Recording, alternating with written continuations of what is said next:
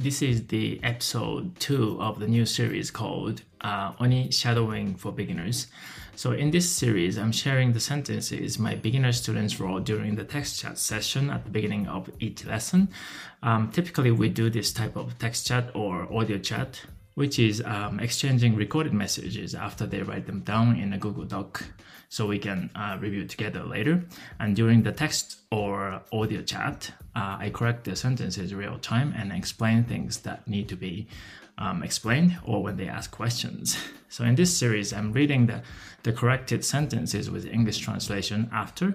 Uh, since they are written by uh, beginner students, they basically include words and grammar points you can find in textbooks like Genki 1 or Minna Nihongo 1, or maybe the second ones too. But whenever it's appropriate or natural to use other words that are common to hear in daily conversations, even if you don't find them in these books, they are there as well. So what my students do and what I suggest you do is uh, number one, you memorize all the sentences. Number two, uh, you practice reading them out loud with this podcast, like shadowing or repeating. Number three, as for my students, they demonstrate them during the lesson and I give feedback on their pronunciation, intonation, and sentence flow. But for you, uh, you could join our Discord server, uh, introduce yourself to everyone there just to be nice and decent as a human being, and interact with others in some of the channels. So we all know you are a real person who is nice and decent. Then you will be invited to our VIP channels um, where you could get feedback on your pronunciation, etc. Um, once again, um, doing shadowing or repeating is not necessarily uh, to sound perfect like native Japanese speakers, but so people understand what you're saying in Japanese. So it is for smoother communication in Japanese. Also, by reading aloud many times, it sticks better in your brain, um, which helps you remember things for longer, and you have a better chance to uh, to be able to use those words, grammar points, and sentence structures when you speak on your own. So that's at least my hope, and I have been seeing great results in my students who do this work consistently, but I do not see good results among those who don't do it consistently enough. So it's important to do it little by little, but don't burn out but consistently, as in pretty much every day or four five days a week at least like 5-10 minutes a day or even less, especially at the beginning. えー、それでは、えー、テキストチャットの会話を読みますね。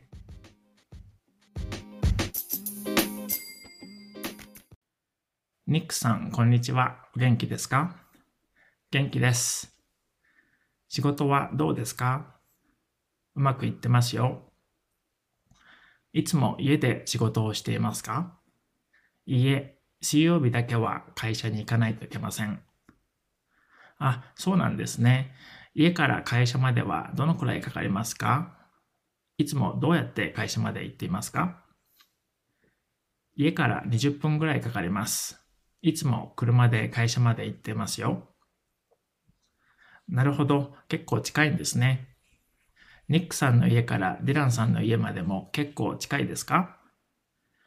僕の家からディランさんの家までは1時間ぐらいですよ。そうなんですね。毎日朝何時から仕事をしていますか？僕は朝7時半からお昼の3時半まで仕事をしていますよ。ヒロさんはいつも何時に仕事をしていますか？僕は毎日仕事の時間が違いますけど、だいたいお昼の2時頃から夜の9時頃まで日本語を教えてますよ。でも朝も他の仕事をしてますよ。えー、そんなにたくさん仕事をしてるんですね。あ、でも2時から9時の間にもちろん休み時間もありますよ。それに日本語は週に4日しか教えてませんよ。他の日は他の仕事をしています。そうなんですね。あ、そういえば今日は僕の誕生日ですよ。ヒロさんの誕生日はいつですか？そうなんですか。お誕生日おめでとうございます。僕の誕生日は7月3日ですよ。じゃあ今日は何か特別なことをしようと思っていますか？はい。誕生日はいつもレストランにステーキを食べに行くんですよ。Hello, Nick san. How are you doing? I'm good. Uh, how's work? It's going well. Uh, do you usually work at home? Uh, no, just on Wednesdays. Um, I have to go to the office. Uh, oh, I see. Uh, how long does it take from home to your to your office? How do you usually get to work? It takes about 20 minutes from home. I always go to work by car. I see. It's pretty close then. Uh, is it also pretty close to Dylan's place from your place? Uh, from my place to Dylan's, uh, it's about one hour. I see. Uh, from what time do you start working in the morning? I work from 7.30 in the morning till 3.30 in the afternoon. Hiro-san, what time do you usually work? Uh, every day my work hours are different, but I usually teach Japanese from 2 in the afternoon till 9 at night. Uh, but also in the morning, uh, I do other work. What? you do that much work? Or you work that much? Um, oh, but um, between 2 and 9, of course, I have breaks. Also, I only teach Japanese four days a week. On other days, I do other work. I see. Oh, by the way, today is my birthday. When's yours?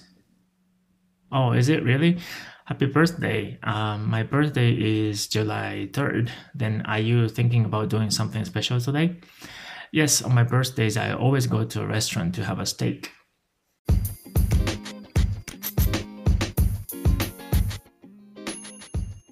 So these are the sentences um, people wrote on this code channel.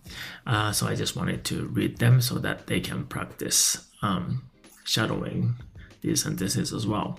So the grammar point used in the first episode was that 私は something が好きです and 私は something するのが好きです Translation is I like something and I like doing something えー、1番私は気が狂ったように1週間で7個バナナブレッドを作るのが好きです I like making seven uh, banana bread within a week like a crazy person.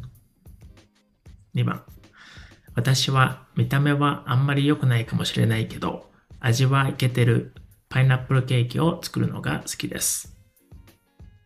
I like making pineapple cakes that may not look very good from the outside but taste good. 3番読書が大好きなので月に1回は本屋に本を買いに行くんですよ。Because I love reading, I go to a bookstore to buy books at least once a month. 4番一番好きなゲームのキャラクターのグッズを集めるのが好きです。 I like collecting my favorite game characters' goods or items.